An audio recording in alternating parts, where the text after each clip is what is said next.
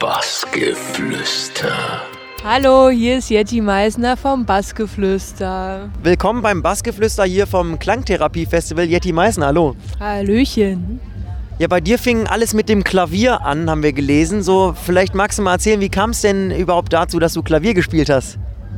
Tja, ganz klassisch. In der Grundschule hat eine Keyboard-Schule Werbung für sich gemacht und war der Meinung, jetzt müssen alle Kinder ein Instrument lernen. Und ich bin natürlich voll darauf eingestiegen und dann ähm, hat sich das irgendwann zum Klavier gewandelt. Ich habe es kaum gemerkt und das war auch ganz gut so, glaube ich. Und äh, wann hast du dir dann gedacht, äh, wir münzen jetzt mal das klassische Klavier in elektronische Musik um? Ah, das hat ja überhaupt gar nichts miteinander zu tun. Ich war einfach, ich bin einfach in dieses elektronische Ding so reingerutscht vom, vom Feiern her und irgendwann auf einer After Hour zu viel stand man da mal dahinter und meinte so, wow, das macht ja eigentlich voll viel Spaß und so, ich muss das jetzt auch irgendwie machen und dann, ja, ist das, hat sich das irgendwie so entwickelt, dass man sich alles mal so angeeignet hat und ne, wie das so läuft.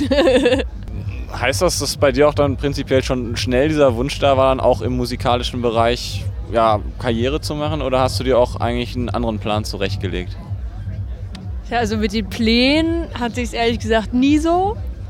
Ich war immer relativ frei in meinem Denken und in meinen Zukunftsplänen und dachte mir irgendwie, schwebt einem das alles dann so zu, was, was sein soll. Und bis jetzt bin ich auch immer ganz gut damit gefahren. Und aber nee, so einen Plan, das zu machen, hatte ich eigentlich nie. Es war wirklich, wie gesagt, dieses dieses Mal, wo man dachte, wow, das macht Spaß und das hat dann irgendwie so ein Ding ausgelöst, wo man sagt, ich will mich jetzt damit mehr befassen und ähm, es war ja, es war spannend einfach so einfach neue Sachen zusammenzubauen. Damals hatte alles ja auch noch voll viel Melodie und so, ne? Und das einfach so übereinander zu legen und dadurch, dass man so harmoniemäßig auch ein bisschen Durchblick hatte, war das halt alles super spannend und wie, wie Sachen so ineinander laufen können und ja, wenn man meine ersten Sets hört, dann merkt man auch, dass ich damals auch total Bock drauf hatte, sowas äh, Harmoniemäßiges äh, zu fabrizieren.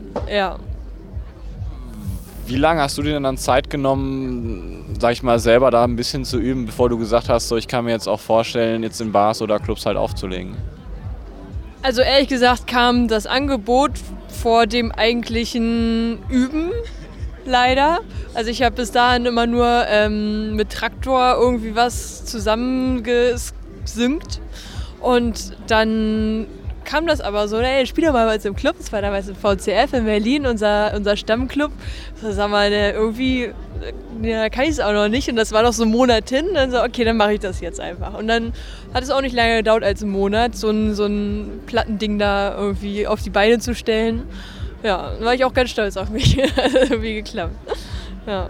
Ja, und 2012 hast du dann deinen ersten Auftritt im Sisyphos gehabt, bist dann auch direkt Resident geworden. So, was hast du für eine Erinnerung an deinen ersten Gig dort und ähm, ja, wie kam der überhaupt zustande? Wow, also ja, das war eigentlich eine komische Aktion. Ich ähm, war früher halt immer im Sisyphos feiern oft und bin wirklich regelmäßig dahin gepilgert. Und damals war das Sisyphus halt noch so ein bisschen ähm, spontaner, würde ich sagen, wo halt noch nicht der ganze Timetable durchgeplant war bis ins Äußerste. Da gab es halt immer noch freie Slots ohne Ende. Und mein Kumpel Leon Licht und sein Kumpel Luis, die hatten halt ständig irgendwelche spontanen Slots. Sind dann immer irgendwie hingegangen, sagen, hier, sag mal, habt ihr nicht noch was frei? So, ja, okay, mach mal. Und ich hatte dann so einen 1. Mai Wochenends Versager-Gig irgendwie. Irgendwie, ich hatte drei Gigs an dem einen Abend und einer davon war total scheiße und der andere ist ins Wasser gefallen, weil keiner da war. Und so, das kann ja wohl nicht wahr sein. Ich muss jetzt hier irgendwie noch irgendwas spielen, bin mit meinem Plattenkoffer dann dahin und total besoffen und sag mal, Luis hier, ich spiele doch die ganze Zeit so, ich will jetzt auch mal jetzt, aber wirklich. Und dann hat er mich zu dem Booker dann geschickt, dem, ähm, ja, der lag dann irgendwie auch schon auf der Couch. So, so, ja, ich will jetzt auch mal spielen. so, ja, okay, na, wir hätten jetzt noch Zeit irgendwie in vier Stunden. Und dann bis zu dem Zeitpunkt war ich aber auch schon lang, lange, lange unterwegs. Und dann hat er mich aber trotzdem unabhängig davon nochmal angeschrieben. An dem Abend hat es dann nicht geklappt, da war ich zu durch, bin nach Hause, aber dann hat er es irgendwie dann doch nochmal gemacht. ja, es hat anscheinend gut geklappt und ja, ich freue mich drüber. Bleiben wir mal beim Sisyphus. Du hast es mal als komplett anders als alles, was du je in deinem Leben gesehen hast, beschrieben. Was macht denn für dich diesen Club dann auch so einzigartig? Also ich glaube, das kann mir jeder bestätigen, der das erste Mal da reinkommt. Jetzt momentan ist es natürlich auch schon so ein bisschen zur Normalität geworden, aber wenn man einfach in XY-Clubs schaut, dann sieht man und äh, bisher gewesen ist und dann das erste Mal da reinkommt, dann sieht man natürlich von Anfang an so, irgendwie haben die eine Macke da. Das ist, äh, kann nicht normal sein. Und das äh, fängt äh, an dem Außenbereich an. Das ist einfach mit so viel Liebe und Detailgenauheit alles, wie, wie alles gestaltet ist und dann auch die Wandlungsfähigkeit. Ich war irgendwie, ich bin jetzt seit, weiß nicht, fünf Jahren oder sechs Jahren da feiern und jedes Mal lassen die sich was anderes einfallen. Das ist halt nie ein Stillstand wie bei anderen Clubs, die sich sagen, okay, es funktioniert jetzt irgendwie und das lassen wir jetzt so, weil wir keinen Bock haben, mehr Zeit und Energie reinzubuttern. Und das ist halt da überhaupt gar nicht der Fall. So, da, da denkt sich jeder aus, okay, wie können wir es noch besser machen, wie können wir es noch mal wandeln, wie, was kann man noch aus den Floors rausholen. Das ist echt so ein sowas, ja, sowas Fließendes. Und das gefällt mir einfach so gut, weil es wird nie langweilig. Ja. Ja, das wird jetzt bei dir im Leben auch wahrscheinlich nicht, denn du bist mittlerweile auch eigentlich in ganz Deutschland und auch über die Grenzen hinaus unterwegs. Wie hast du so deinen, ich sag mal in Anführungszeichen, rasanten Aufstieg erlebt in den letzten Jahren? teils nüchtern, teils nicht so. Je nachdem, also ähm, ja, es, für mich war das so ein, ja, es war eine recht fließende Sache. Es hat, ähm, es hat einfach sich äh, so ganz automatisch ja, da weiß ich auch nicht, wie ich das beschreiben. Es hat sich einfach automatisch so ausgedehnt. So. Oder auch nicht so, dass ich auf einmal überfordert war, sondern so halt so Stück für Stück. So finde ich es eigentlich auch ganz gut. Ich glaube, mir wäre das zu krass, jetzt von heute auf morgen da die mega Sachen abzuräumen. Und jetzt diesen Sonntag, diesen Sommer war es auch schon ziemlich heftig, wo man echt sagt, okay, dreimal die Woche irgendwo hinfliegen und spielen. Und ich war an, einem, an einer Woche irgendwie viermal vier von sieben Tagen an einem Flughafen. Und okay, krass, langsam wird es schon doll auch. Mal gucken, ja, aber so ist es halt. Und ich habe immer noch total viel Spaß dabei und denke mir immer, zack, wenn es dann zum Flughafen geht, jetzt, jetzt geht es auch weiter. Und das ist auch, ist auch gut so, glaube ich. Ja. Woran du anscheinend nicht so Spaß hast, das ist auch mal wieder, was ich irgendwo im Internet äh, gefunden habe, ist, äh, dass, äh, wenn Limetten fehlen, dass ich das tatsächlich zur Weißglut bringen kann. Äh, was hat es denn damit bitte auf sich? Oh Gott, das ist ewig her. Das äh, war noch aus meiner Cuba Libre Zeit. Also, wo, ja, ja, nee, also ich weiß auch nicht, damals fand ich das super.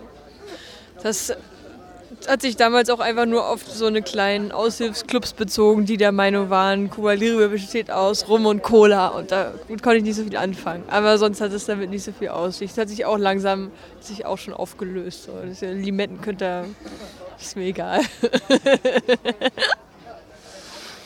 Jetzt haben wir gelesen, dass du mittlerweile auch am Produzieren ein bisschen bist oder da was am Machen bist. Wann kann man sich denn da auf was freuen tatsächlich? Tja, das ist in der Tat so, dass ich ähm, damals mit einem Freund von mir gemacht habe, was auch ganz schön war, aber noch nicht so richtig das, was ich mir darunter vorgestellt habe. Und dann habe ich mich dazu entschlossen, das irgendwie allein in die Hand zu nehmen, aber hatte auch eine wahnsinnig lange Zeit, wo ich mich einfach nicht rangetraut habe. Ja, und momentan ist es so, dass ich mich wieder rein, da langsam selber reindudle und Dementsprechend würde ich mir noch ein bisschen Zeit geben wollen.